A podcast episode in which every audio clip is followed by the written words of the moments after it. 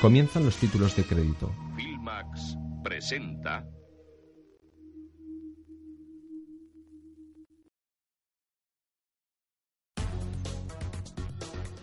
Antena 3 Films. Castelao Productions. Antena 3. La colaboración de la Televisión de Cataluña, Ospiwet, El Terrat, con el soporte financiero del ICO y el Instituto Catalán de Finanzas, con la colaboración del Ministerio de Cultura y de la Generalitat de Cataluña, Diputación de Barcelona y Ayuntamiento de L'Hospitalet. En un montaje en paralelo se alternan las imágenes de la frenética carrera de un chico pelirrojo huyendo de un grupo de adolescentes que le persiguen, con los menús e iconos propios de la simbología de los teléfonos móviles. Una producción de Castelao Productions y Antena 3 Films. Continúa la persecución, en asociación con Ospiwood y El Terrat. Producción ejecutivo Juan Carlos Caro. Productores asociados José Corbacho y Juan Cruz. Productores ejecutivos Julio Fernández y Carlos Fernández. Una producción de Teddy Villalba y de Julio Fernández. Escrita y dirigida por José Corbacho y Juan Cruz. Continúa la persecución de los cuatro adolescentes hacia el chico pelirrojo. Este se despierta de golpe en su dormitorio. Ha sido una pesadilla. Se llama Gaby. Gabriel para sus padres y Zanahoria para sus acosadores. Tiene 14 años, el pelo corto y completamente pelirrojo. El resto de su apariencia es normal. Sobreimpreso en pantalla el título de la película, Cobardes. A vista de pájaro, la cámara se adentra en el interior de un patio de instituto similar a cualquier otro. Alrededor de un centenar de adolescentes de unos 14 años juegan al baloncesto o al fútbol en el patio. Otros hablan, esperan o pasean. Gaby, el protagonista pelirrojo, camina solo entre el resto de chavales. Está enviando un mensaje de texto con su móvil.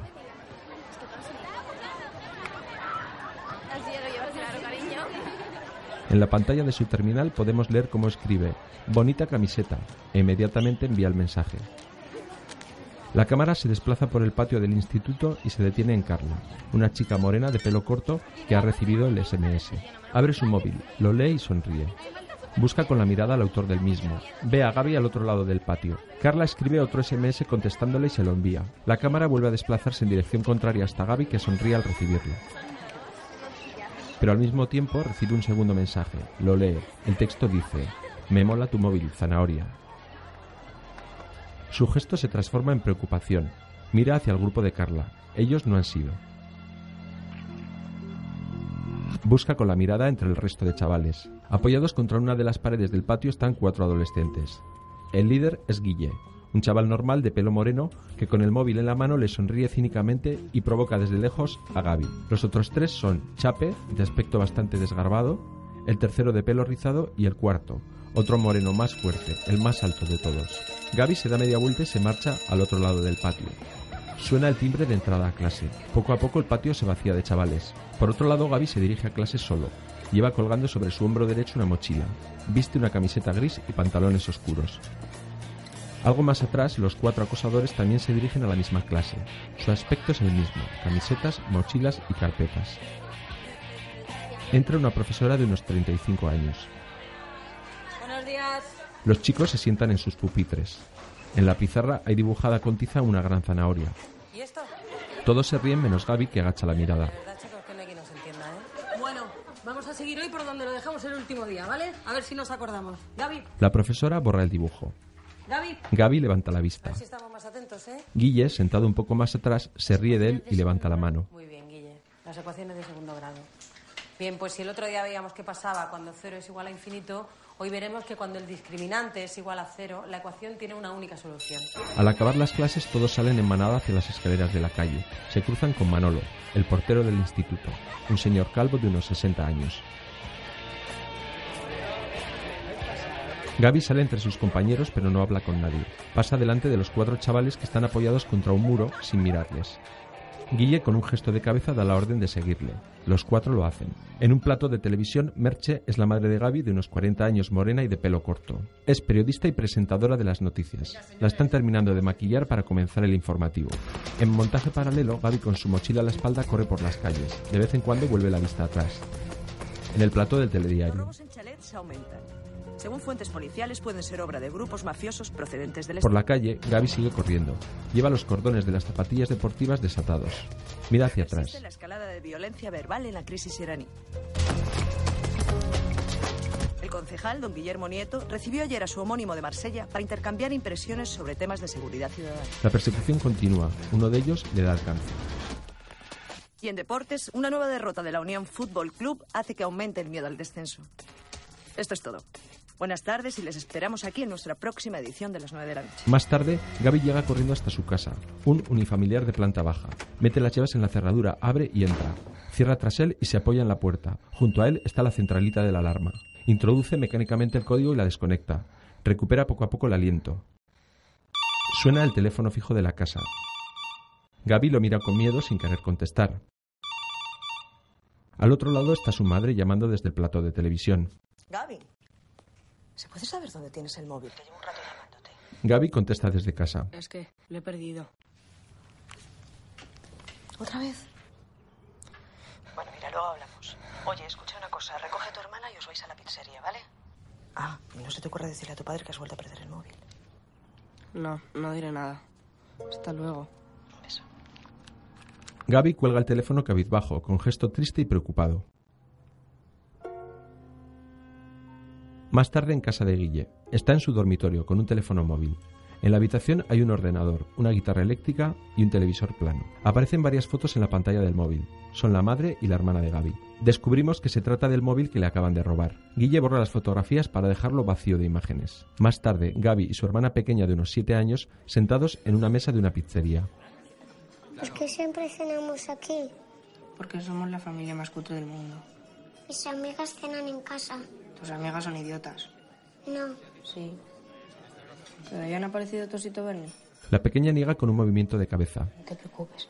Pronto los secuestradores se pondrán en contacto contigo para negociar el rescate. Hola niños, ¿qué tal? Se acerca Silverio hasta la mesa. Se arrodilla junto a la niña. Es un italiano de unos 50 años con barba corta, pelo grisáceo y aspecto agradable y bonachón. nada. Mm, ho capito. Se puede estar triste, pero no decir el motivo. No nos gustan los chivados, ¿verdad? Pero a Silverio tampoco le gusta que las niñas estén tristes. Mira, Le da una piruleta. este es para ti. ¿Cómo se dice? Gracias. Le hace una pedorreta en el brazo. ¿Y yo? Exagera el gesto queriendo decir que él ya es mayor para piruletas. Llega Joaquín, el padre de los dos chicos y marido de Merche. Hola. Tiene unos 40 años, con barba. Le da un beso a su hija que parece triste. ¿Qué te ha pasado? Nada. Mira a Gaby. Yo no he hecho nada. ¿Nada? Llama a tu madre a ver por dónde anda.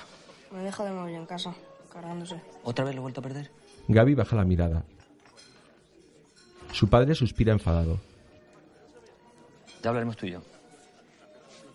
Una cerveza, por favor. Al rato, Gaby está en los lavabos de la pizzería frente al espejo. Se mira fijamente en él sin saber qué hacer. Sabe que tiene un problema, pero no se atreve a contárselo a sus padres, y estos tampoco se dan cuenta. Mientras tanto, en la mesa ya ha llegado He Merche. tenido un día de mierda.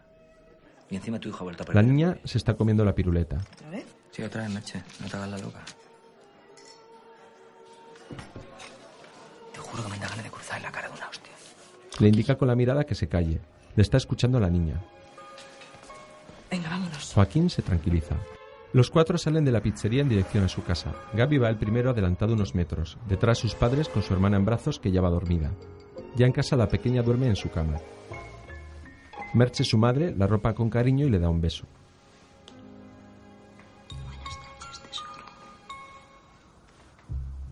Apaga la luz y sale del dormitorio. Gaby está en el cuarto de baño lavándose los dientes. Su madre se asoma a la puerta. Buenas noches, cariño. Te he dejado algo bajo la almohada. Pero no te chives, ¿eh? Gaby va al dormitorio, mira debajo de la almohada. Hay una caja pequeña. Se sienta en la cama y la abre.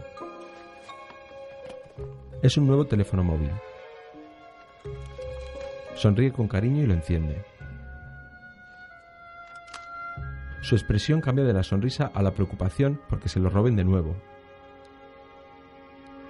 A la mañana siguiente en clase. La última operación que nos queda es 3x igual a 9, con lo cual, despejando la x, para despejarla dividimos los dos. Termina la clase y todos salen en tropel hacia el patio. La profesora continúa escribiendo fórmulas en la pizarra sin que ya nadie le haga caso. Tachamos los tres, con lo cual X es igual a... Desmotivada y aburrida, deja la tiza. Muchas gracias, chicos, y hasta mañana. En el patio hay alrededor de un centenar de adolescentes. Algunos de ellos están jugando al fútbol, otros simplemente miran. Algunos pasean y otros hablan o mandan mensajes SMS con sus móviles. Los cuatro adolescentes acosadores juegan al fútbol junto a más chicos. Guille, el líder, juega de portero. En otro lado del patio, otro grupo de chavales juega al baloncesto. En el partido de fútbol, el más alto de los cuatro marca un gol. Guille levanta los brazos en señal de triunfo. Los cuatro chavales se abrazan por el gol. Guille ha dejado la portería y ahora está de delantero. Al lado del campo, Gaby, con su nuevo móvil en la mano, está escribiendo un SMS a Carla, a la que ve junto a sus amigas al otro lado del patio.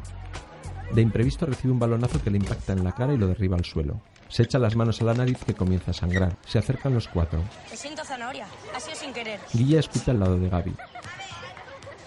Guille recupera el balón y se aleja para seguir jugando. Gaby les observa alejarse todavía tumbado en el suelo. Se da cuenta de que Carla desde el otro lado del patio también ha visto cómo le han pegado. Carla le mira con cierta pena, pero no se acerca a él. El chaval se siente humillado. Gaby entra en uno de los lavabos del instituto para lavarse la sangre de la cara. Abre uno de los grifos y mete la cara bajo él. Lentamente levanta el rostro y se mira en el espejo. Vuelve a hundirlo entre sus manos apoyadas en el lavabo.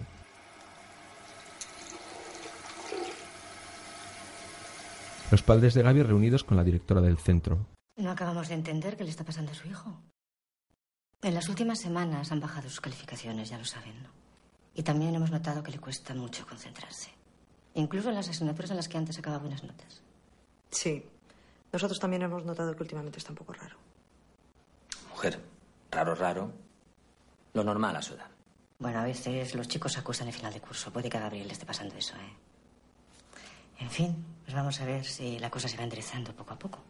¿eh? Los dos asienten resignados con la cabeza. Al mismo tiempo, Gaby camina solo por uno de los pasillos del instituto. Se cruza con Carla, pero avergonzado no la mira. Ella se detiene, pero él ha seguido. Carla le observa con preocupación. De la puerta principal del instituto salen los padres de Guille. Él muy trajeado, de unos 50 años. Es concejal de la ciudad. Ella elegante, de unos 45. Parecida físicamente a la madre de Gaby. Les está esperando un coche oficial con chofer y guardaespaldas. El matrimonio se monta en la parte trasera. Por la misma calle van caminando los padres de Gaby. A este niño lo que le pasa es que está empanado. Ya no está. digas eso, hombre. Lo que pasa es que Gaby está en una edad difícil y es verdad que siempre le ha costado asimilar los cambios. ¿Asimilar los cambios? ¿Qué bien habla mi periodista? Qué tonto eres. Bueno, de todas formas me ha dejado un poco preocupada. Tranquila, ya hablaré con él. Pues mira, no estaría mal. Joder, Merche. ¿Sabes lo que estoy pasando, no? Tendrías que mandarlos a la mierda. ¿Y qué hacemos? ¿Nos apañamos con un sueldo? Se detienen ante un cruce. Me voy que llego tarde. Eh, ¿no te olvidas de algo? ¿De qué? Traerme flores alguna vez o darme un beso. Joaquín besa a Merche. En ese instante se detiene junto a ellos el coche oficial en un semáforo. La madre de Guille, desde el interior del coche, se fija en la pareja besándose. El coche arranca. En el interior del coche, la madre de Guille mira con rostro serio por la ventanilla. Su marido, el político, ojea un periódico sin hacerle caso. Más tarde, cenando en casa de Guille. En el comedor, una mesa ovalada, con el matrimonio en los extremos y Guille en medio de los dos. La cocinera, una mujer sudamericana, retira el primer plato y se marcha. Hoy hemos estado hablando con tu tutora. Guille les mira sorprendido. Parece que vas muy bien en los estudios. Y también que eres el líder de la clase. Guillermo. Le recrimina con la mirada. Mujer, es verdad, esas cosas las nota uno mismo. ¿O no? Guille levanta los hombros.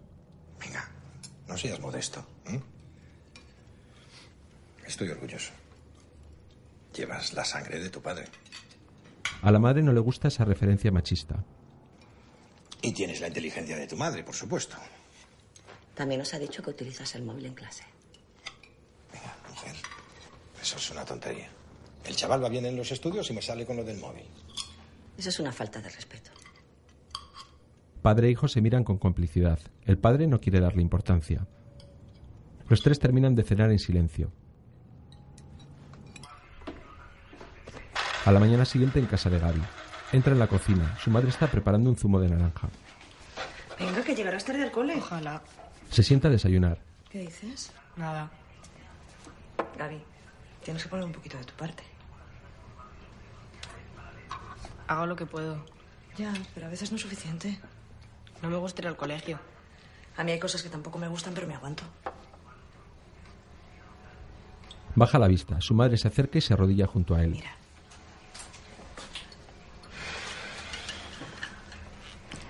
Sé que a veces no es fácil, Gaby. Pero júrame que harás un esfuerzo. Lo juro. Jura con desgana. Esbozan una sonrisa a medias. Así no, de verdad. Lo juro.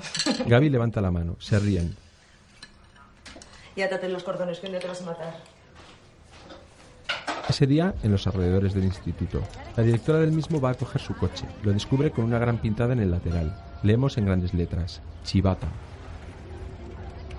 Se sorprende y rápidamente busca con la mirada a su alrededor. En la acera de enfrente y escondidos tras otro coche están los cuatro adolescentes observando su reacción.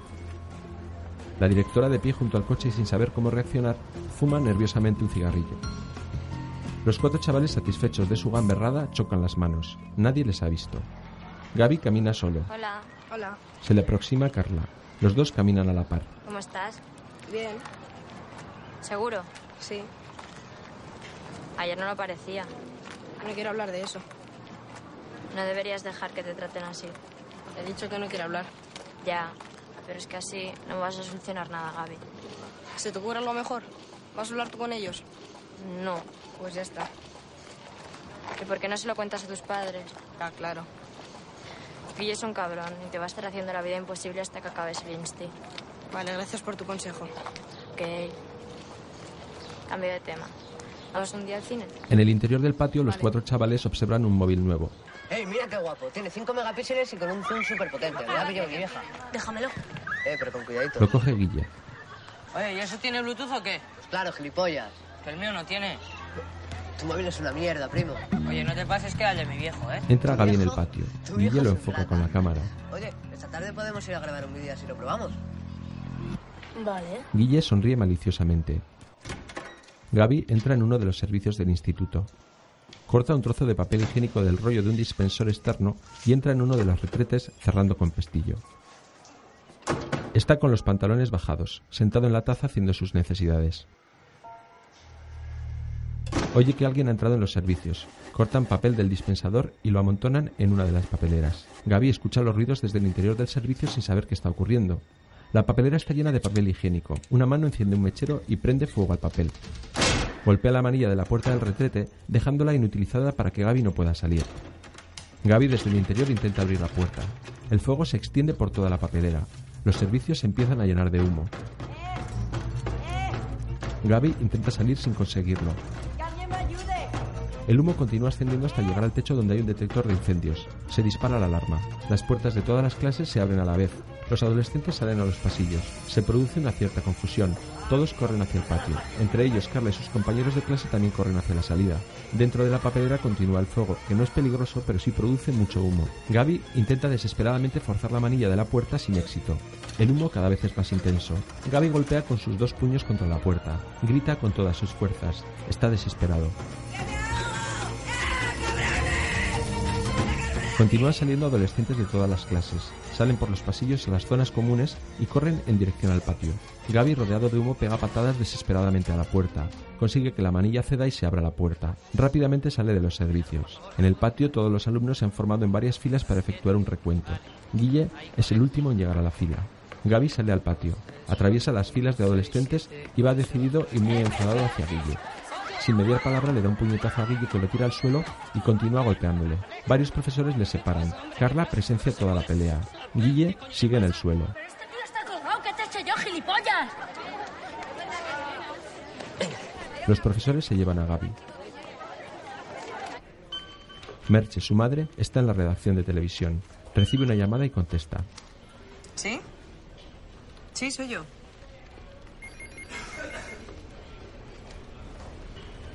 Ya.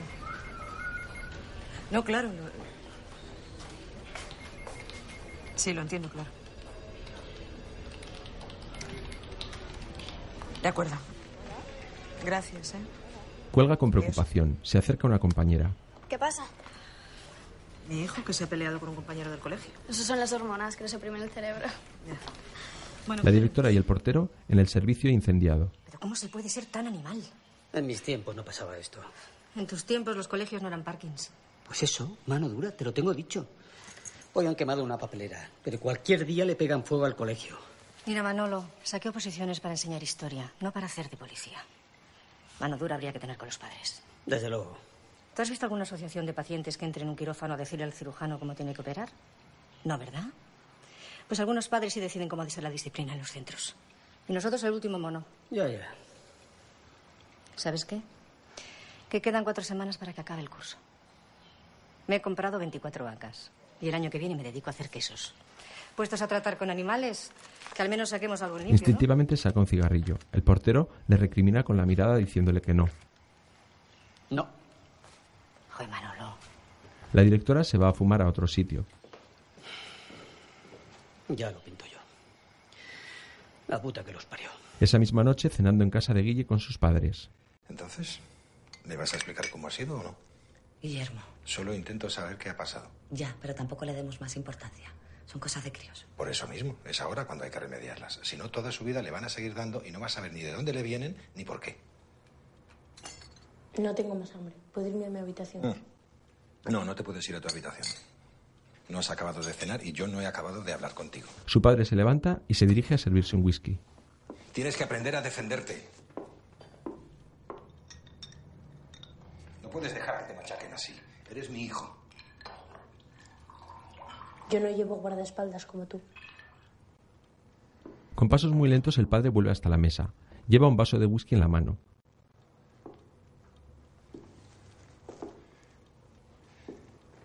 Pero tú qué mierda te has creído.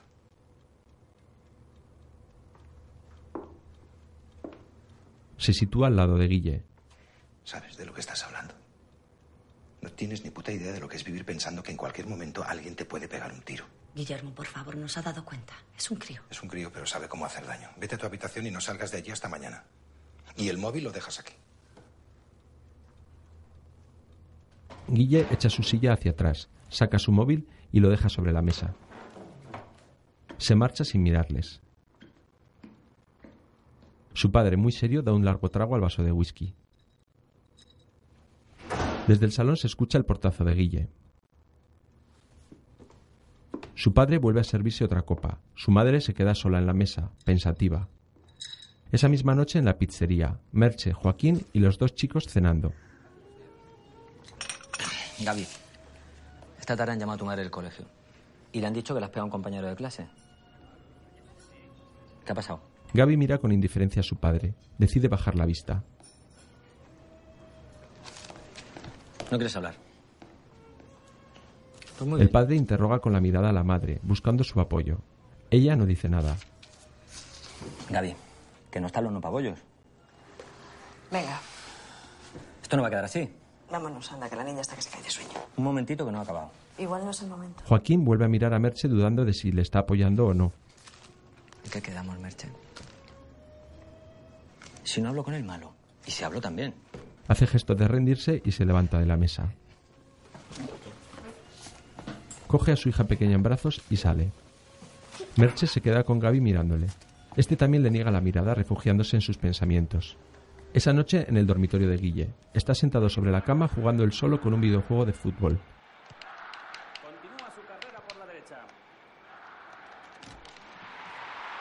Lentamente entra su padre.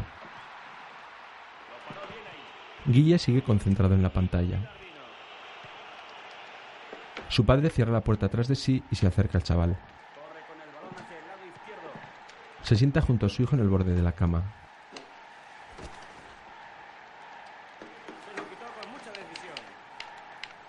Guille detiene la partida sin dejar de mirar a la pantalla y asiente con la cabeza. Su padre coge del suelo uno de los mandos del videojuego.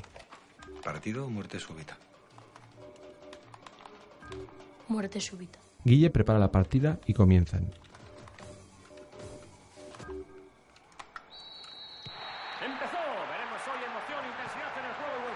A la mañana siguiente en la cocina de la casa de Guille. La cocinera está preparando una bandeja con el desayuno, café, fruta, bollería y zumos. Guille en el interior del cuarto de baño. Su madre le habla desde el otro lado de la puerta. Date prisa, llegarás tarde.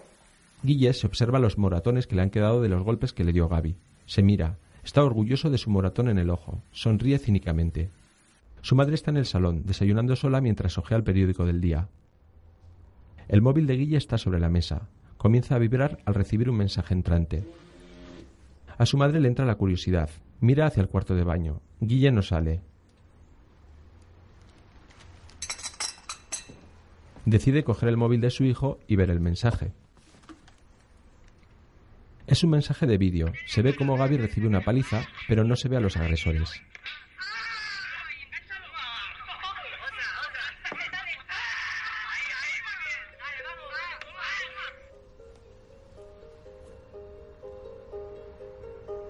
Su madre cierra el mensaje e instintivamente decide borrarlo del móvil de su hijo. Vuelve a dejar el móvil donde estaba y regresa a la mesa muy preocupada. Esa mañana a la entrada del instituto. Todos los adolescentes atraviesan el patio y se dirigen hacia sus clases. Es la rutina del día a día. Los cuatro acosadores también van hacia su clase. Chape se dirige a Guille. Dicho nada del vídeo. ¿Qué vídeo? Joder, el tío, el que grabamos ayer, que te lo he enviado. Yo no he recibido nada. Yo tampoco, ¿eh? A ti no te lo he mandado, primo. A ver si se lo han mandado otro y aún no van a trincar, gilipollas. Pero que no, eh, mira, mira, a las 8 y 20 te lo he mandado, mira. Pues mándamelo otra vez. Pero una y ya, eh, que cuesta un pastón. Eres un rata. Mándamelo a mí también, Esa tío. tarde una reunión entre la directora y los padres de los alumnos, entre ellos las madres de Guille y Gaby. Os quiero comunicar algunas de las novedades en el funcionamiento del centro de cara al curso que viene. La primera... Suena el móvil de uno de los padres. Se disculpa y sale para continuar la conversación. Perdón. Dime. ¿Seguimos? Una de estas novedades será la incorporación de una enfermera del centro de asistencia primaria. Interviene otro padre. qué? Es que no le oigo bien. Una enfermera del centro de asistencia primaria, que vendrá una vez por semana para que las alumnas y alumnos puedan hacer determinadas consultas. Estas consultas serán también en horario lectivo. Disculpa, pero ¿qué tipo de consultas? Bueno, pues todas aquellas que tanto con vosotros los padres como con nosotros los profesores no se atreven a hablar por ese pudor propio de la edad. Bueno, entiendo que hay padres que no hablan con sus hijos, pero a mí mi hija me lo cuenta todo. Somos muy amigas. El otro día me dijo que había dado ya su primer beso con lengua. Pues no te lo ha contado todo, porque se lo dio con mi hijo y claro. Ya, bueno, en cualquier caso no todos los chavales son así de abiertos, ya lo sabemos. ¿Pero esto tenemos que pagarlo nosotros? No, no, es totalmente gratuito, porque depende, como ya he dicho antes, del centro de asistencia primaria del barrio. Vuelve a entrar el padre que había salido por la llamada. Una madre levanta la mano. Sí. Ya sé que no es el tema, pero es que mi hijo Leo va de colonias y quería comentarte que es alérgico a la moxicilina. ¿Te lo pongo en una nota? Una nota. Sí, mejor. Otro día los adolescentes viendo un vídeo de animales en clase.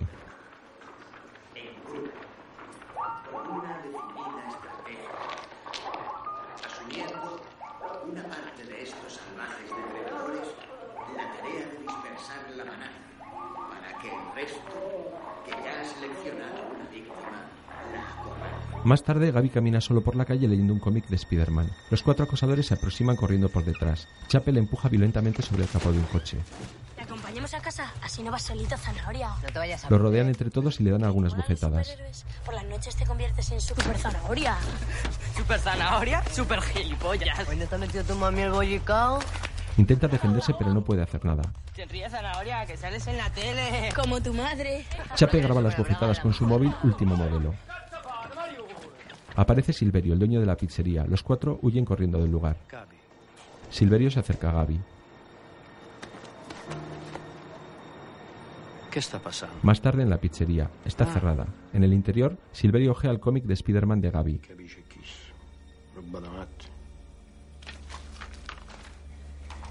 ¿Y qué piensa hacer Gabriel con sus amiguitos? No son amigos míos. Lo sé, lo sé, solo es una forma de hablar. ¿Les tienes miedo? No. Gaby baja la mirada. Gabriel, negar el miedo no hará que desaparezca. ¿Y cuál es tu plan? Porque tú tienes un plan, ¿no? No, son muchos. Claro, claro, son muchos y uno tendría que ser Spider-Man para poder con todos. Los otros esperan de uno que sea el más fuerte. Pero en realidad, uno tiene que ser el más inteligente. Esto es lo que nunca esperan. Normal. Porque la inteligencia no abunda. Aunque siempre queda la posibilidad de ir uno a uno. Oh, Gabriel, tú lees la Biblia. Porque la Biblia dice, oh, occhio por occhio, ojo por ojo. Y la Biblia es la palabra de Dios. Es importante.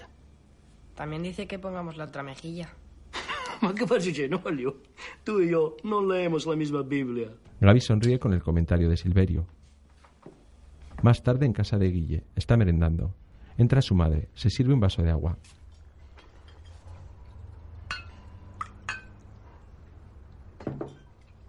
Bebe un trago y mira preocupada a su hijo que sigue merendando.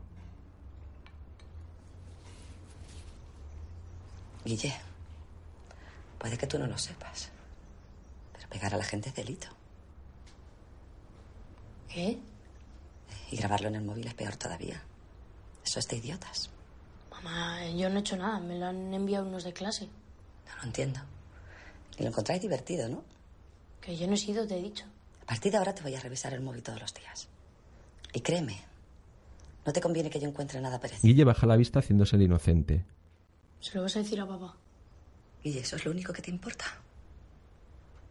Por Dios, no me puedo quitar esas imágenes de la cabeza. ¿Quién es el chico al que estaban pegando? No sé, yo no he hecho nada. No te lo tomes así. Además, no soy el único. ¿El único qué? Guille, si tu padre se entera de esto. Además, ¿te olvidas de quién es? Eso es lo que te importa a ti. El trabajo de papá. No. A mí lo que me preocupa es no conocer a mi propio hijo. Ay, mamá, se te va la olla. Instintivamente, su madre le da una bofetada al chaval. Guille se levanta desafiante y se marcha. Más tarde Gaby está jugando a un videojuego en el salón de su casa. Entra su hermana pequeña y su madre. Hola, Gaby, ¿qué haces? Nada. ¿Por qué no me has esperado en el colegio? Ah, se me ha olvidado que hoy era la reunión. Qué horror de juego, quita eso. Suena su móvil. Voy a preparar la. ¿Sí? ¿Quién es? Nadie. ¿Quién es? Buen amigo, ¿puedo salir un rato? Vale, pero ven pronto, ¿eh? Vale, en cinco minutos estoy ahí. Sin Dani no me quiero No sé. bañar. Bernie se ha perdido, cariño. Sí. Vale. Hasta ahora. Cuelga el teléfono. Sale de su casa. Carla le está esperando en la calle. Los dos se sonríen tímidamente y comienzan a caminar juntos por la calle.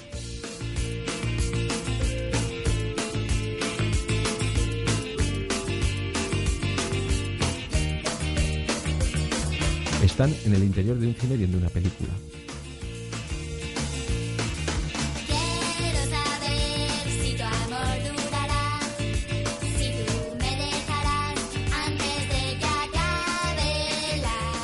Los dos salen del cine cogidos de la mano.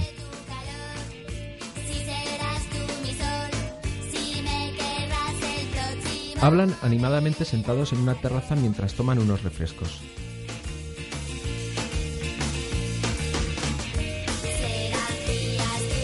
En un parque se hacen algunas fotos a ellos mismos con el móvil de Gaby.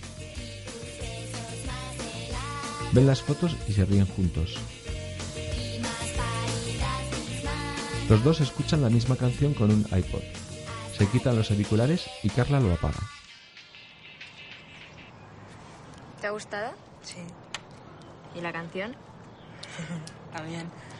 Pues si quieres repetir me vas a tener que llamar tú. Hecho. Carla toma la iniciativa y le da un primer beso en la boca a Gaby. Hasta mañana.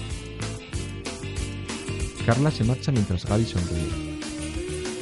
El padre de Gaby, que se dedica a instalar sistemas de seguridad, está en la pizzería con Silverio. Yo no lo veo claro. ¿Ma qué clase de vendedor eres tú? Joder, Silverio, a mí que pongas una alarma me parece razonable. Pero que pretendas que te instale un circuito cerrado de televisión, pues lo veo una exageración. ¿Para qué quiero una alarma? La alarma de mamá. ta. No, no, no, no. Lo que yo quiero es ver el coglione que se marcha sin pagar o los que se llevan los cubiertos en el bolso. Tú mismo. Pero así no vas a evitar que la gente se vaya sin pagar. Lo sé, pero podré ver quién lo ha hecho y denunciarlo.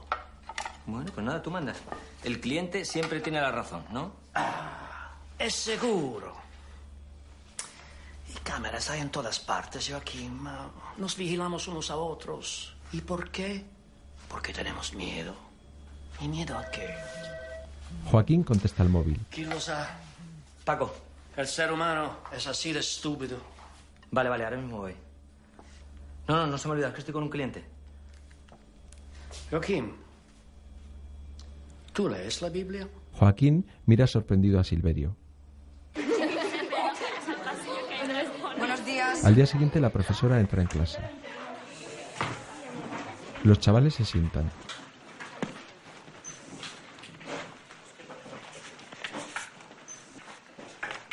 Bueno, la semana pasada... Guille levanta la mano para que le vea a la profesora. 492.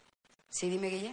Que había dejado el móvil aquí en la mesa, pero me ha desaparecido. Vaya, creía que me ibas a decir algo sobre la expulsión de los árabes en España. Chape, su cómplice, también levanta la mano. ¿Te puedo hacer una perdida a ver si suena?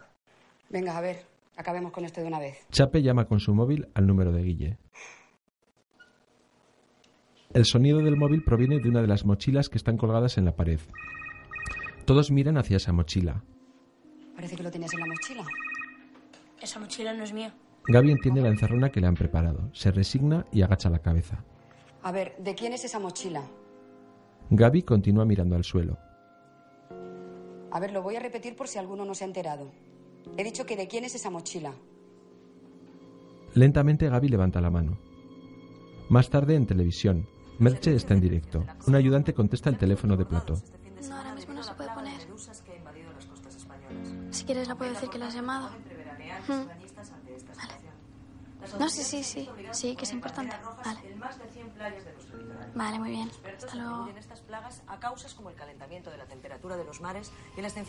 El padre de Gaby en el despacho de la directora del instituto. Gaby espera fuera, sentado en un banco. Siguiendo las normas del instituto, hemos decidido expulsar a su hijo durante dos días.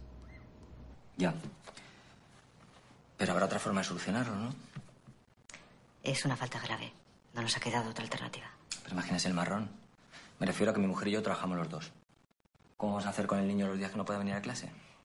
Eh, Créeme que lo siento. ¿eh? También creemos conveniente que Gabriel acuda a un terapeuta infantil.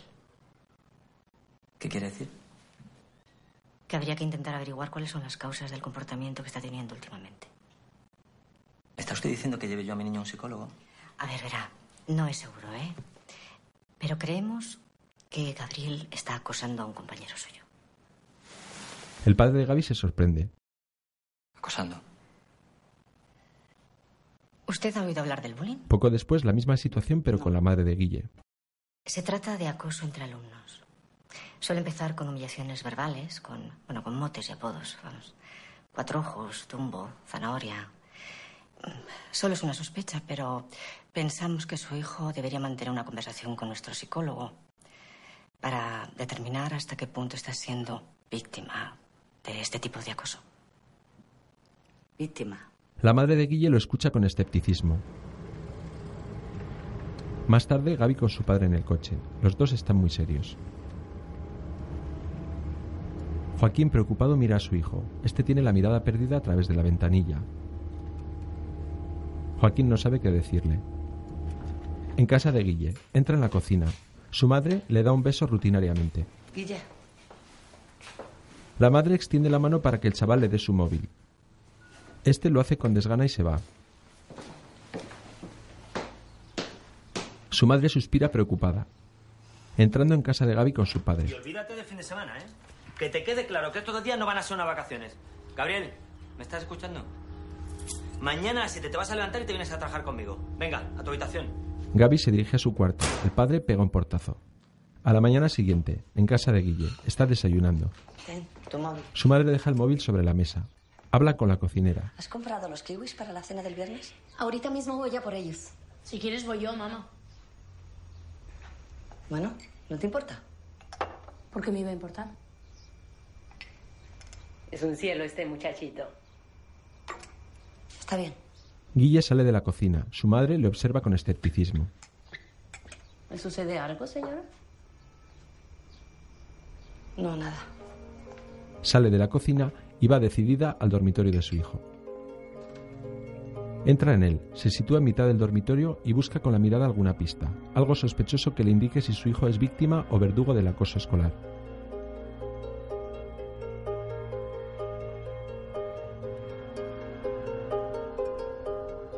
Su rostro denota preocupación e impotencia al mismo tiempo. No descubre nada.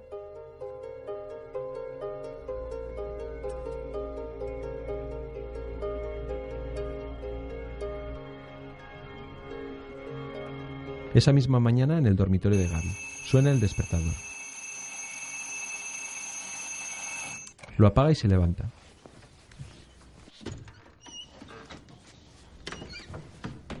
Abre su armario para coger algo de ropa. En su interior y tapado al fondo descubrimos el osito Bernie de su hermana, al que le falta un ojo y que Gaby tiene escondido. En la cocina su hermana pequeña está desayunando y viendo unos dibujos animados por la tele.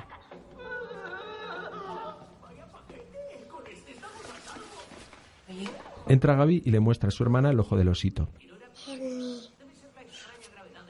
La anemia de los secuestradores, pero no podemos decirle nada a mamá. Le matarán. Gaby, espabila. Entran los padres. Gaby, si quieres te puedes venir conmigo a la tele. Ni hablar. No creo que se pase la mañana enganchado al ordenador, que es lo mismo que no hacer nada. Vaya, esas tenemos. Sí. Se viene conmigo y punto pelota. Cielo, termínate los cereales, anda. Eso. Tú dale coba al niño. Que parece que haya sacado matrícula de honor en vez de que la han expulsado. Ya te he dicho que no lo ha hecho. Y además ponerse así tampoco sirve de nada, ¿no? ¿Qué pasa? ¿También es culpa mía que le hayan echado? Ella cede para no discutir. Se marcha. El padre se agacha junto a la niña que la ve preocupada. ¿Y a ti qué te pasa? Gaby con la mirada le indica que lo mejor es estar callada para salvar a su osito. Nada. El padre le da un beso a la niña y se marcha. Venga, rapidito. Gaby sonríe con malicia. Ha dominado a su hermana. Más tarde en el coche, Gaby y su padre. Mamá y yo estamos un poco nerviosos, Gaby va mirando por la ventanilla. pero es que estamos preocupados. Mira, Gaby, yo no soy de esos padres que le gusta ir de colega a sus hijos. Tú lo sabes. Pero estaría bien que me dijeras qué te pasa. Nada, no pasa nada. Algo te pasa. No me mientas. ¿No estarás tomando algo? ¿Algo de qué? No sé. Drogas. Joder, papá. No digas tacos. Joder. Y como sea eso, te cruzo la cara, ¿eh? Que no. Pues entonces, ¿qué es? Porque tu tutora me dice que no te concentras en clase. Luego vas y le curras a un compañero. Y encima le robas el móvil. Joder, Gaby. Yo no he robado nada. Estaba en tu mochila. Alguien lo puso allí. ¿Eso es verdad? Sí, Júralo. lo juro. Por tu madre. Lo juro. Mírame. Gaby vuelve la vista hacia su padre. Los dos se miran. Entran en la empresa de sistemas de seguridad donde trabaja Joaquín. Entonces, ¿qué es lo que te pasa? No me gusta ir al colegio. Nos ha jodido, Gaby. A mí tampoco me gusta venir aquí. Pero hay que hacerlo. Buenos días, Joaquín. Hola. Le saluda un compañero. Mira, hijo. ¿Por qué no me dices qué es lo que te pasa? ¿Eh? Sea lo que sea. Seguro que entre los dos lo vamos a solucionar. Papá. Dime. Gaby levanta la vista. Se decide a hablar. Desde un despacho, el jefe de Joaquín le hace señas para que se vaya. Joaquín mira a su jefe y mira a su hijo. Resignado, se va al despacho. Espera un momento que ahora vengo, ¿vale? Gaby le observa desde el pasillo. ¿Qué pasa? ¿No te dedicas también a hacer de canguro? No, Paco, es que he tenido un problema con Ya me él. cuentes tu vida. Quiero saber qué pasa con el tema de la comisaría. Que no avance, estamos a una semana de la inauguración. Yo estoy montando alarmas en chales como un loco. La prioridad es la comisaría. Ayer la prioridad eran los chales. El jefe le mira desafiante, con chulería. Nada. Bien. Pues ahora mismo te vas para allá y conectas de una puñetera vez el sistema de control de cámaras. Paco, si yo hoy no puedo hacer nada, es un problema de software que controla la estación. Importa un carajo si es el sobre o la capa de ozono, joder. Vas allí y haces ver que estamos en ello. ¿Está claro? Gaby está escuchando toda la conversación. Que si está claro. Sí. Bien. Porque si no, ya sabes lo que hay. No estamos cumpliendo con los objetivos del trimestre. Me lo estás poniendo a huevo. No sé si me entiendes. Bien. Pues a la comisaría. Venga. El padre sale resignado.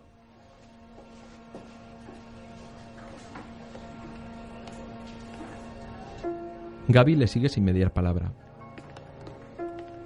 En el patio del instituto, apoyados en una barandilla, los cuatro acosadores. ¿Qué pasa? ¿Que echas de menos al zanahoria o qué? Chape se dirige a Guille. Oye, podríamos ir esta tarde a hacernos un vídeo, ¿no? Paso. Bueno, si no se oye, mañana. Que no, que paso. ¿Y eso? Pues que paso, es que no lo entiendes. Pues no, no entiendo que te rajes. No me rajo. Si te rajas. No me rajo, ¿vale? Solo que paso. Anda, maricón. Guille le agarra por el cuello estrangulándole. Tío, me estás haciendo daño. ¿Quieres soltar? ¿Qué pasa? ¿Tienes miedo? Ah, ¿Eh? ¡Suelta, coño!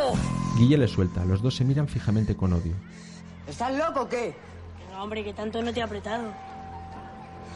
Se te va la olla. A ti haciendo vídeos no, ¿eh? Uno de ellos, el más alto de todos, los mira con cierto recelo. No le gusta la actitud de sus amigos. Tómate el zumo, cariño. Así que papá se le ha complicado la mañana. En la redacción de la televisión, Bueno, aquí lo pasarás bien. Mira, puedes navegar de Merche le lleva un zumo a Gaby. Mamá tiene que ir a grabar una cosa, pero vuelve enseguida, ¿eh? Vale.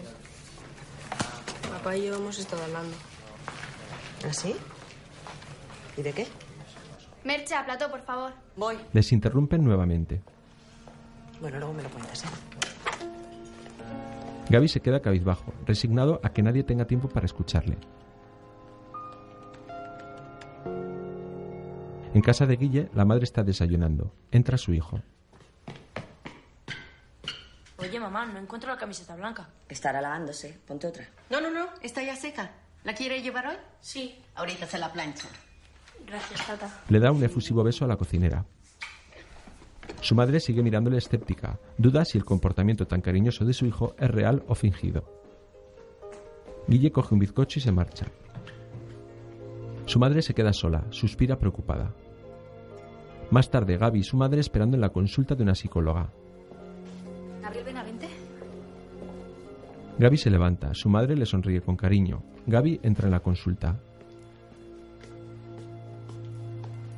Su madre se queda sola, también suspira preocupada. Gaby y la psicóloga. Ya sé que todo esto es muy engorroso, Gabriel, pero hay que intentar solucionar este pequeño problema que tenemos. Mira, yo por mi experiencia profesional sé que en estos casos lo mejor es hablar claro. No vamos a entrar a valorar si algo en tu comportamiento está bien o está mal, pero sí me interesaría saber una cosa. Cuando pegaste a tu compañero, ¿qué sentiste? Gaby le mira fijamente con la mirada helada, sin expresión. Cree que esa no es la solución. No va a hablar. Ya. La soledad se refleja en su rostro. Cree que nadie le comprende y que nadie puede ayudarle. Más tarde la misma situación. Bueno, los domingos noto que estoy más nervioso de lo habitual. Ahora con Guille y un psicólogo. Entonces es cuando dices que te sientes mal. Es que lo digas, es que me siento mal. Ya. Eso es porque te vas a encontrar con él, ¿no? El chaval está cabizbajo. ¿Y qué tipo de molestias tienes? ¿Mareos, vómitos, dolores de cabeza? Guille fuerza las lágrimas. No quiero seguir hablando de esto. El psicólogo le acerca un paquete de pañuelos de papel.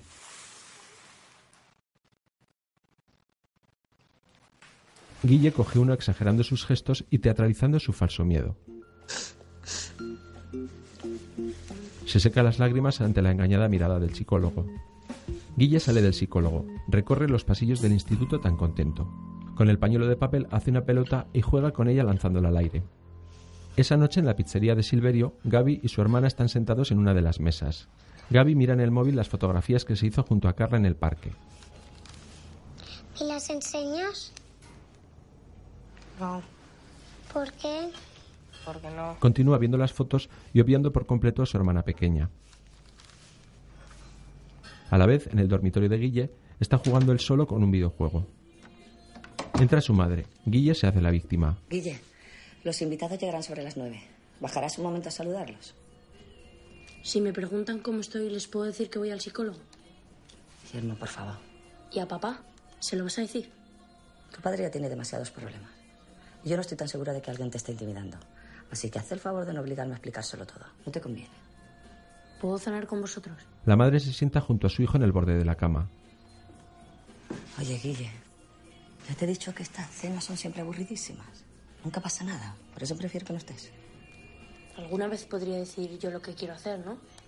Cualquiera diría que no haces ya lo que quieres. Su madre le da un cariñoso beso en la cabeza, se levanta y se marcha. No te lo tomes así. Guille se queda solo. En el salón, a mitad de la cena, los padres de Guille con otras dos parejas del mismo partido y del ayuntamiento. Digo que yo no pago, que pagas tú. Faltaría más. ¿Y tu padre cómo anda, Magda? Mejor. Ya le diré que has preguntado por él.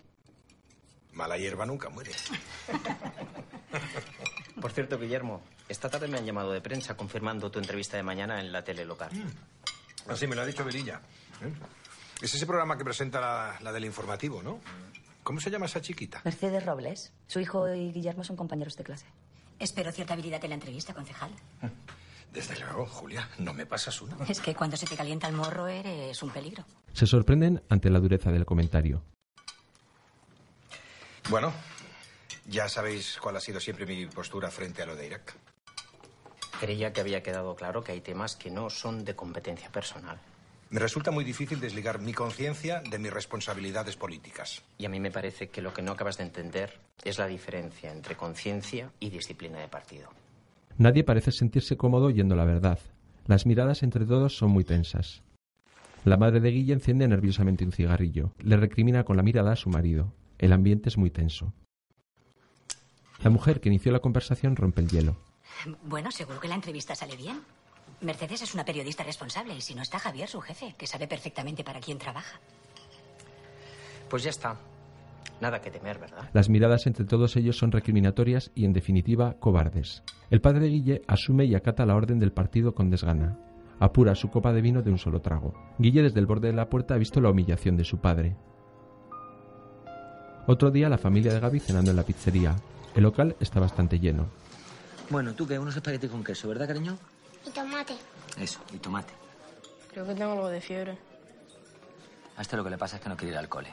Y tú mañana vas al colegio. Como que me llamo Joaquín. Se acerca Silverio a la mesa. Allora, la mia famiglia preferita. ¿Qué tal, Silverio? ¿Qué tal? ¿Todo bien? ¿Ya sabéis qué vas a cocinar? Sí, la Peque tomará espaguetis con tomate y queso y una silver. Para mí una cuatro estaciones. ¿Y tú, Gabriel? Para Gabriel tengo algo que solo hago para mis clientes VIP. La pizza maratón especial, ¿eh? Eso, tú malcríamelo más. No, en realidad es para darle esa fuerza que necesita para volver al colegio. ¿Te piace? Gaby le sonríe. Perfecto. Y si te gusta, un día te pasas por aquí y te explico el secreto de la maratón especial. ¿Mm? Silverio se marcha. Merche mira con cariño a su hijo, al que no termina de comprender. Silverio entra en su oficina. Sobre una mesa, un gran monitor de ordenador donde se ven las mesas del restaurante a través del sistema de circuito cerrado de televisión que le ha instalado Joaquín, padre de Gaby. Silverio sale de la cocina con las pizzas recién hechas. A la vez, la cena en casa de Guille. Los padres se despiden cortésmente en la puerta de los invitados. Hasta pronto. Se marchan todos. Ella cierra la puerta de la calle. El padre de Guille por detrás la estrecha entre sus brazos en un gesto de cariño y al mismo tiempo de miedo y de soledad. A la vez Gaby y sus padres salen de la pizzería. Su padre lleva a la pequeña dormida en brazos. La misma rutina de todas las noches. A la vez Guille en su dormitorio está casi a oscuras, tumbado en su cama con el móvil en la mano, pensativo. Su madre se acerca hasta la puerta, coloca el oído sobre ella intentando escuchar algo. Está preocupada, no oye nada. A la vez, Gaby está en la cama e intenta dormir. Parece tener pesadillas, da vueltas. En el dormitorio de sus padres, su padre duerme. Su madre, en penumbra, permanece tumbada con los ojos abiertos mirando al techo.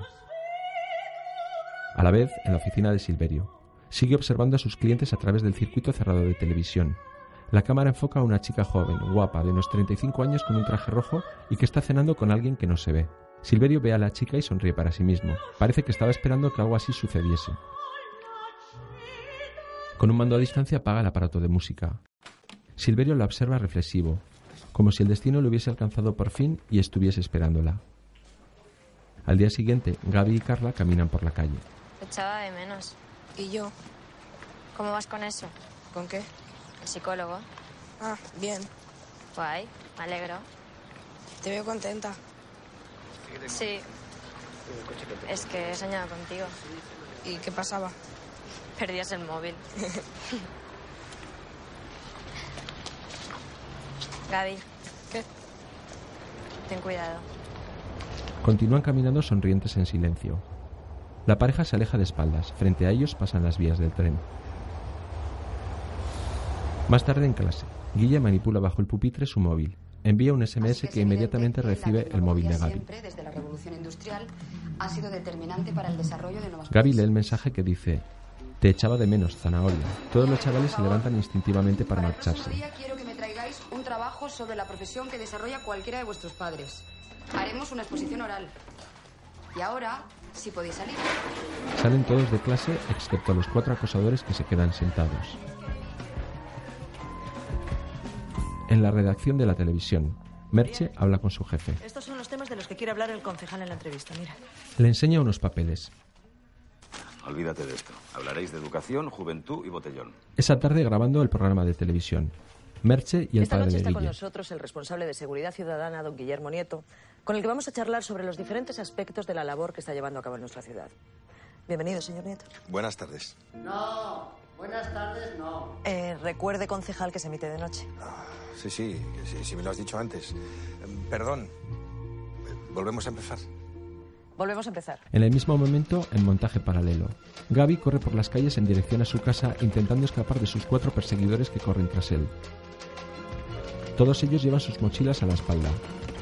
Gaby mira de vez en cuando hacia atrás. Yo creo En el plató, que habría que preguntarse qué buscan los jóvenes cuando hacen un botellón. Y creo que la respuesta es divertirse. Bien, pues proporcionémosles vías de diversión.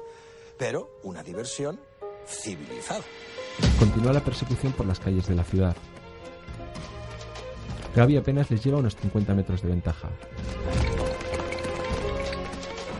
Entra en un gran centro comercial y sube por una de las rampas mecánicas. En el plató, No le hablo solo del ámbito escolar. También queremos concienciar a los padres de la importancia de la educación en casa. Los padres tienen o tenemos parte de culpa en lo que está pasando. Sí, porque si no me equivoco, usted es padre de un niño de 14 años, ¿no? Sí. Guille y sus amigos siguen persiguiendo a Gaby por el centro comercial. Las imágenes de la carrera se ven en el circuito cerrado de una gran tienda de televisores. Gaby escapa bajando por una rampa mecánica. En el plató, Bueno, pues como siempre ha sido un placer tenerla entre nosotros. Y a ustedes les espero la semana que viene. Muchas gracias, don Guillermo. Muchas gracias a ustedes y muy buenas tardes. No, tardes no, noche. Ah, ahí va. Claro, claro, era, era noches, pe- perdón. Nada, no pasa nada. Gaby saca las llaves y llega hasta la puerta de su casa corriendo. Abre la puerta, entra y cierra tras de sí. Se apoya contra la pared. Está sudoroso y jadeante. La alarma suena indicando que debe de ser desconectada. Esta vez Gaby ya no le hace caso. Se dispara la alarma. Al mismo tiempo Gaby grita de rabia y de miedo con todas sus fuerzas. Se derrumba en el suelo. Su rostro refleja el miedo que le atenaza. Esa noche sus padres están sentados en la mesa de la cocina, pensativos. Nunca había visto al niño así. ¿Qué ha dicho la psicóloga? Un ataque de ansiedad y se queda tan ancha. Por lo menos sabe lo que es.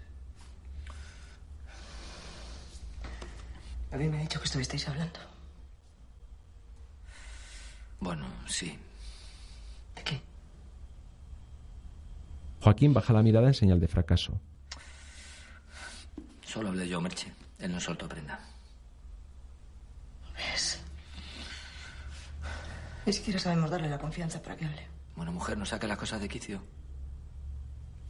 Merche mira al vacío. No sabe cómo ayudar a su hijo. Está perdida y también tiene miedo. Mira a su marido buscando ayuda. Tengo miedo. ¿De qué? Su marido está igual. Tampoco él tiene las soluciones. Los problemas de incomunicación le sobrepasan y la presión de su trabajo le está agotando. Yo también. También tiene miedo. Los dos permanecen juntos, aunque paradójicamente están muy solos. Mientras tanto, Gaby está en el salón casi a oscuras. Está sentado en el suelo y jugando a un videojuego en la pantalla del televisor. En la pantalla del juego observamos cómo un personaje llega a la azotea de un edificio y se sitúa en el borde. Gaby tiene que decidir si el personaje se tira al vacío o no. Aprieta el botón y decide que sí. El personaje del videojuego salta al vacío desde lo alto del edificio. Su cuerpo va cayendo por la fachada ante la triste y desesperada mirada de Gaby que lo contempla caer al vacío. A la vez, en casa de Guille están todos viendo el final de la entrevista del padre que están emitiendo por televisión. pues, como siempre, ha sido un placer tenerla entre nosotros. Y a ustedes les espero la semana que viene. Muchas gracias, don Guillermo. Buenas noches. El padre apaga el televisor. Sí, ha estado bien. ¿Tú crees? Claro que sí. Por cierto, me dijo mamá que tú y el hijo de la periodista sois compañeros de clase. Sí, Guille asiente con la cabeza. pero él va con otra gente. ¿No tenéis relación? Es un poco raro. Le llamamos zanahoria. Bueno, le llaman zanahoria. ¿Zanahoria? Recuerdo que en mi clase había uno al que también le llamábamos así. pobre zanahoria. Le dimos collejas hasta en el carnet de identidad. Y al pobre parecía que le gustaba. La madre no aprueba la conducta de su marido, pero calla. A la vez, Gaby en su dormitorio, con la cabeza apoyada sobre los brazos, mira fijamente hacia la esquina de su cuarto donde hay un bate de béisbol. Continúa fijamente mirando al bate. Guille camina en solitario por la calle. Llega hasta una esquina. De imprevisto sale Gaby que le golpea fuertemente con el bate de béisbol en toda la cara tirándolo al suelo. Gaby se incorpora de la cama.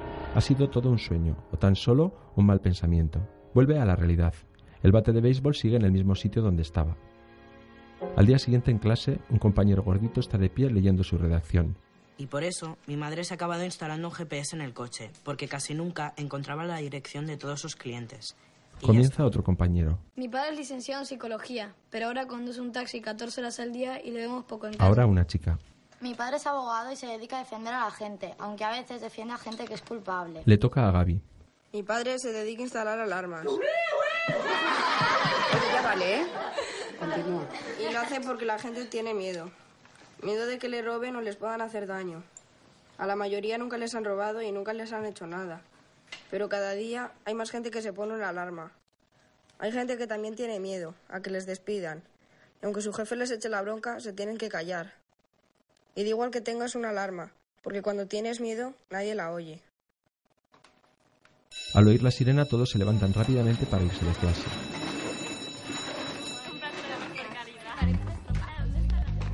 Todos salen menos Gaby, que permanece pensativo de pie en medio de la clase.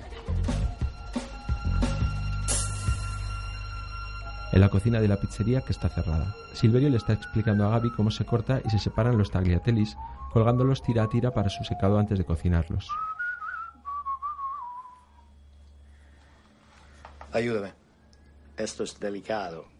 Hay que ir con cuidado, si no la pasta se quiebra. Silverio coloca otra tira de pasta. Gabriel, ¿sabes dónde se hace la mejor pizza del mundo? En Italia. Ah, eso es lo que piensa la gente, pero no. La mejor pizza del mundo se hace en Buenos Aires. Las cosas nunca son lo que parecen. Y por eso mi mejor pizza se llama Maradona Speciale.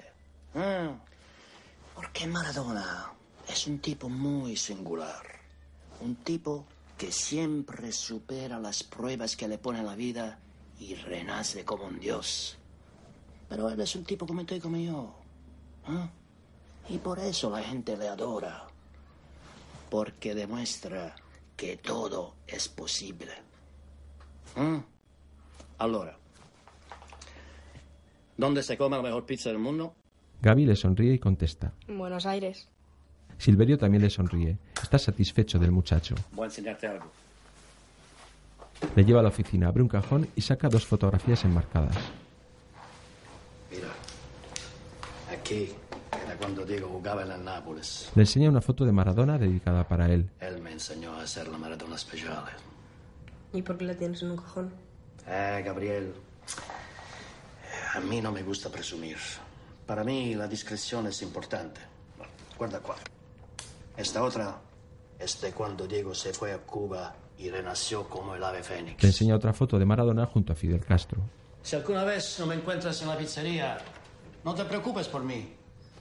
Me estaré tostando al sol con un mojito en la mano. De uno de los armarios saca una pequeña caja. Qué bella cosa. ¿eh? Es para ti. Le entrega la caja a Gaby. Es un móvil último modelo con cámara de vídeo integrada. También le regala la foto de Maradona con Fidel Castro. Más tarde en su casa, Gaby está tumbado sobre la cama aprendiendo a manejar el nuevo móvil. Sobre su mesilla ha puesto la foto de Maradona y Fidel Castro.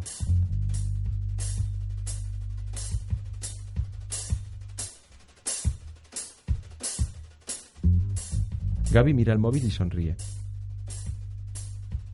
Al día siguiente, Gaby camina por un parque de la ciudad. Es una zona arbolada y alejada del paseo principal. Está en un claro del bosque rodeado de setos. Gaby se detiene, observa a su alrededor. No hay nadie. Parece esperar a alguien.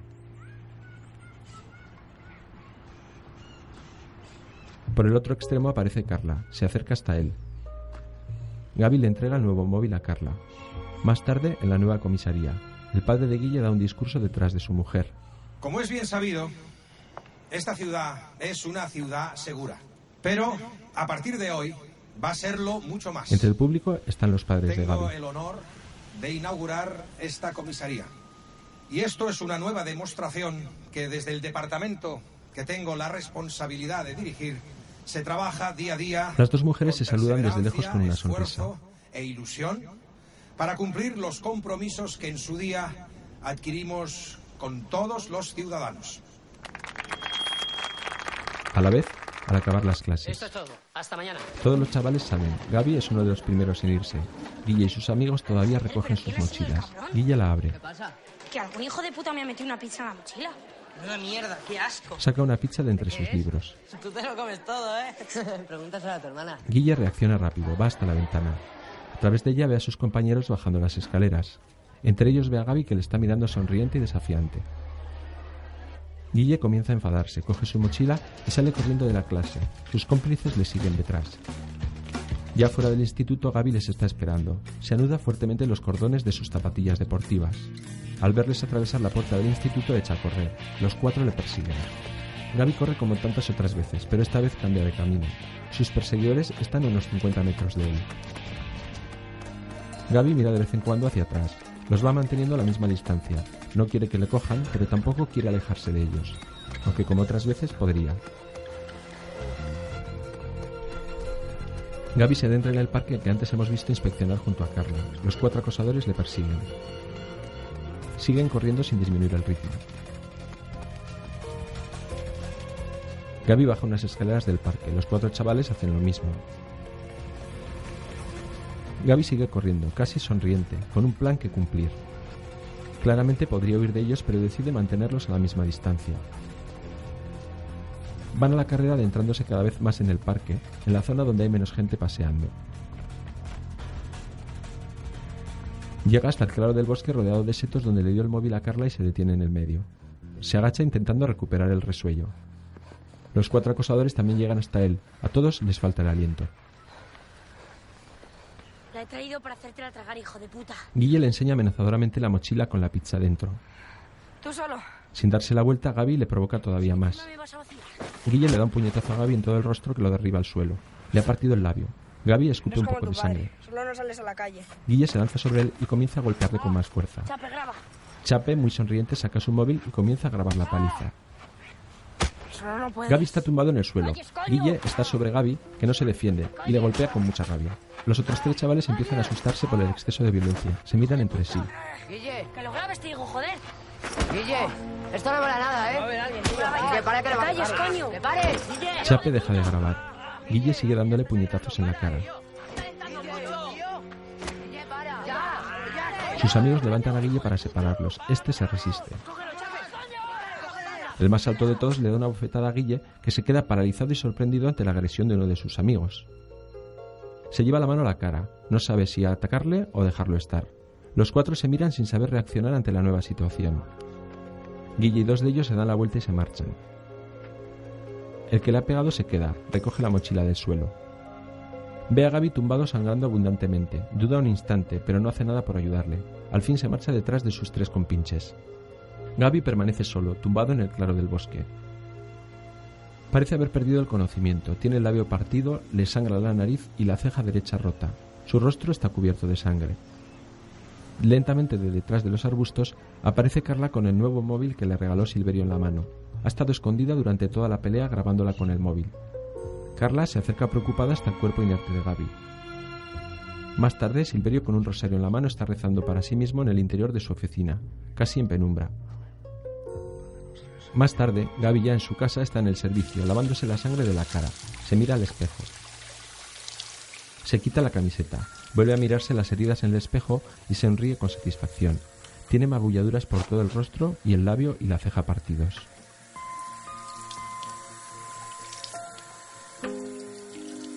Sentado en el salón de casa, espera tranquilamente a que llegue su madre de la calle. Estoy aquí. Al verlo, se aproxima corriendo hasta su hijo. ¿Qué te pasa?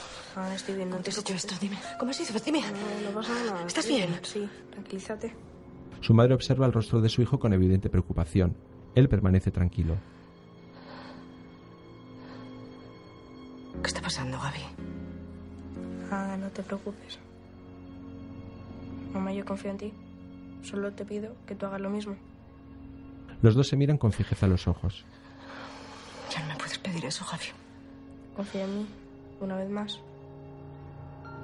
La madre suspira y baja la mirada. Tienes que hacerlo, una vez más.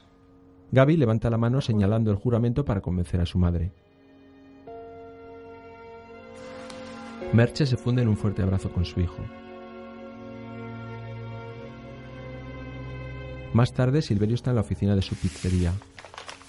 Abre un gran sobre de donde caen cuatro pasaportes diferentes y unos billetes de avión.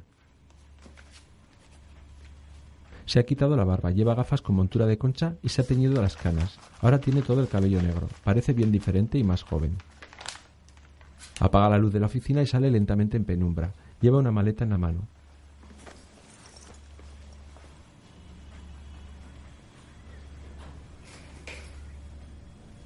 Atraviesa el comedor de la pizzería a oscuras, muy lentamente, como despidiéndose.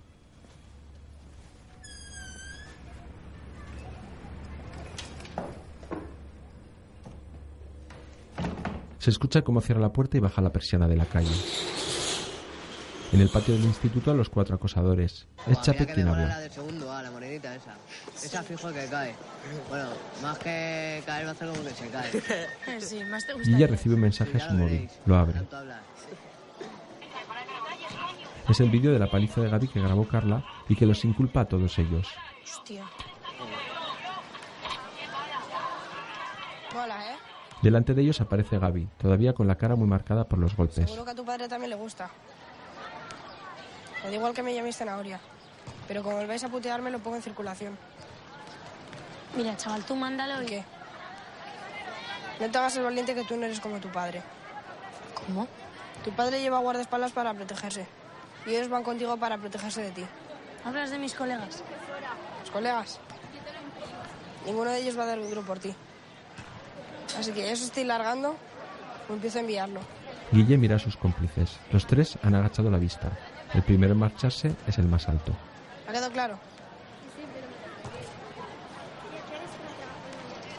Guille busca la mirada de los otros dos chavales, pero los dos se levantan y se van, dejando a Guille solo delante de Gaby.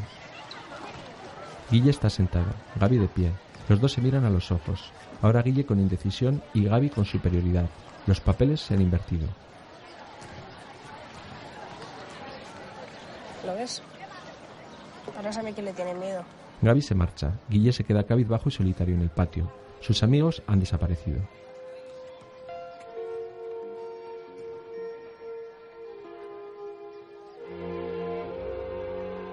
Más tarde, Gaby camina por una calle con Carla.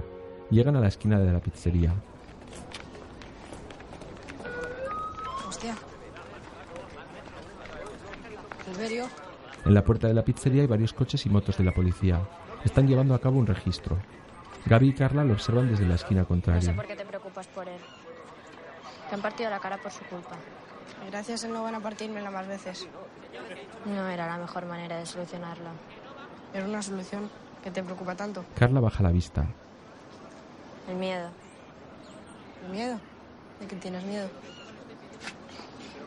De lo que tengo miedo es de tu miedo. No te entiendo. Carla mira a Gaby. Lo sé.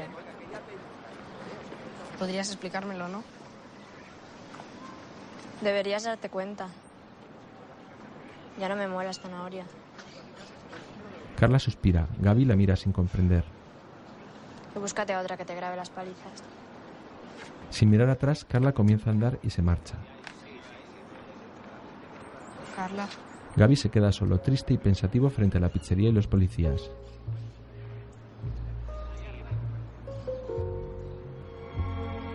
Más tarde en el plató de televisión, Merche da las noticias. Esta tarde ha tenido lugar en nuestra ciudad una importante operación policial para detener al jefe de la mafia, Giuliano Marini.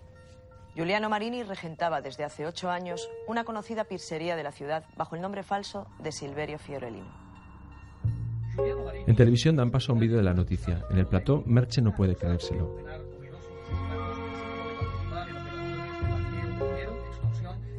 de drogas. El delincuente que ha logrado escapar Más tarde en el dormitorio de Guille. Sobre su cama hay una caja con los móviles que han ido robando a Gaby en cada acoso. Su madre le está esperando. ¿Me lo puedes explicar?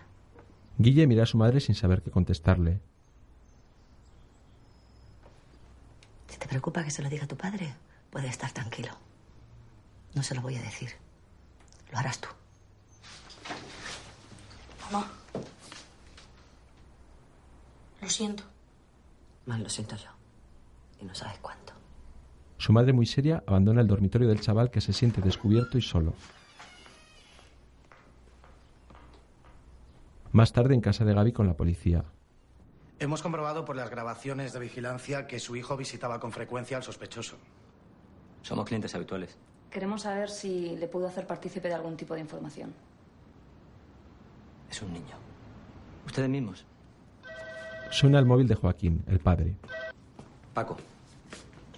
Ahora no puedo. La chica policía es la misma cliente del vestido rojo que Silverio vio en la pizzería a través del circuito cerrado de televisión. ¿En algún momento Silverio te dijo algo que tú creas que tenemos que saber? No, solo hablábamos de Maradona. ¿De Maradona? ¿Por qué? ¿Silverio era amigo de Maradona? No sé. ¿Seguro? Porque hemos encontrado una foto de Maradona dedicada a Silverio. ¿Ah, sí? Sí. Gaby mira con seguridad y chulería a la policía.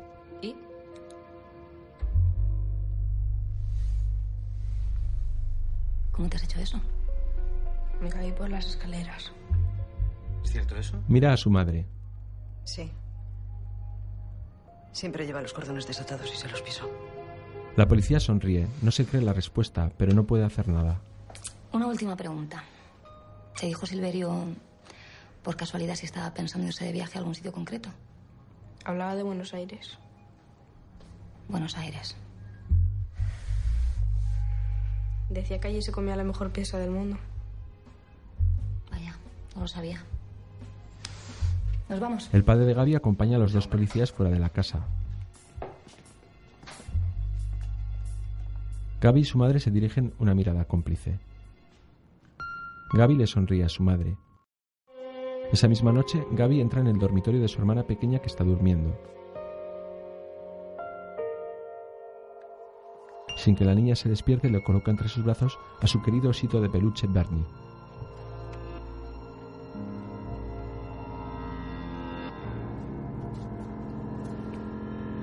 Gaby se marcha del dormitorio y la imagen funde a negro. Abre de negro. Días más tarde todos los adolescentes están en clase, en silencio, haciendo un examen. La cámara se detiene en el chaval más gordito de la clase que ocupa una de las primeras filas. Su teléfono móvil, en modo vibración, está recibiendo un mensaje. Lentamente lo saca de debajo del pupitre y lee el texto, que nosotros espectadores no llegamos a ver. Con evidentes signos de preocupación y de miedo, se gira hacia su derecha para mirar a Guille, que está sentado más atrás. Guille está escribiendo con la mirada baja. Nada indica que haya sido él quien lo haya enviado. El chaval gordito vuelve a leer el mensaje y gira lentamente su cabeza hacia la izquierda, mirando donde está sentado Gaby, que también escribe con la vista centrada en el papel. Parece que él tampoco ha sido. El chaval gordito vuelve la mirada al frente sin comprender, al mismo tiempo que Gaby levanta su mirada mirándole directamente. La cámara se acerca al rostro de Gaby que sonríe maliciosamente. Por último, únicamente los ojos de Gaby llenan la pantalla y miran al espectador acusadoramente. ¿Se ha convertido la víctima en verdugo? ¿O todos somos alguna vez víctimas, verdugos, valientes y cobardes?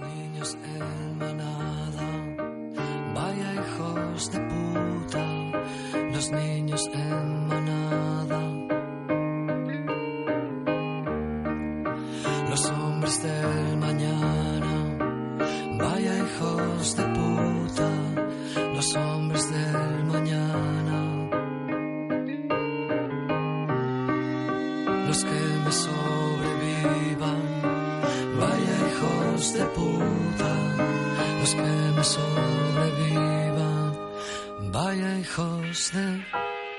Audiodescripción Iñaki Arrubla. Navarra de Cine SL.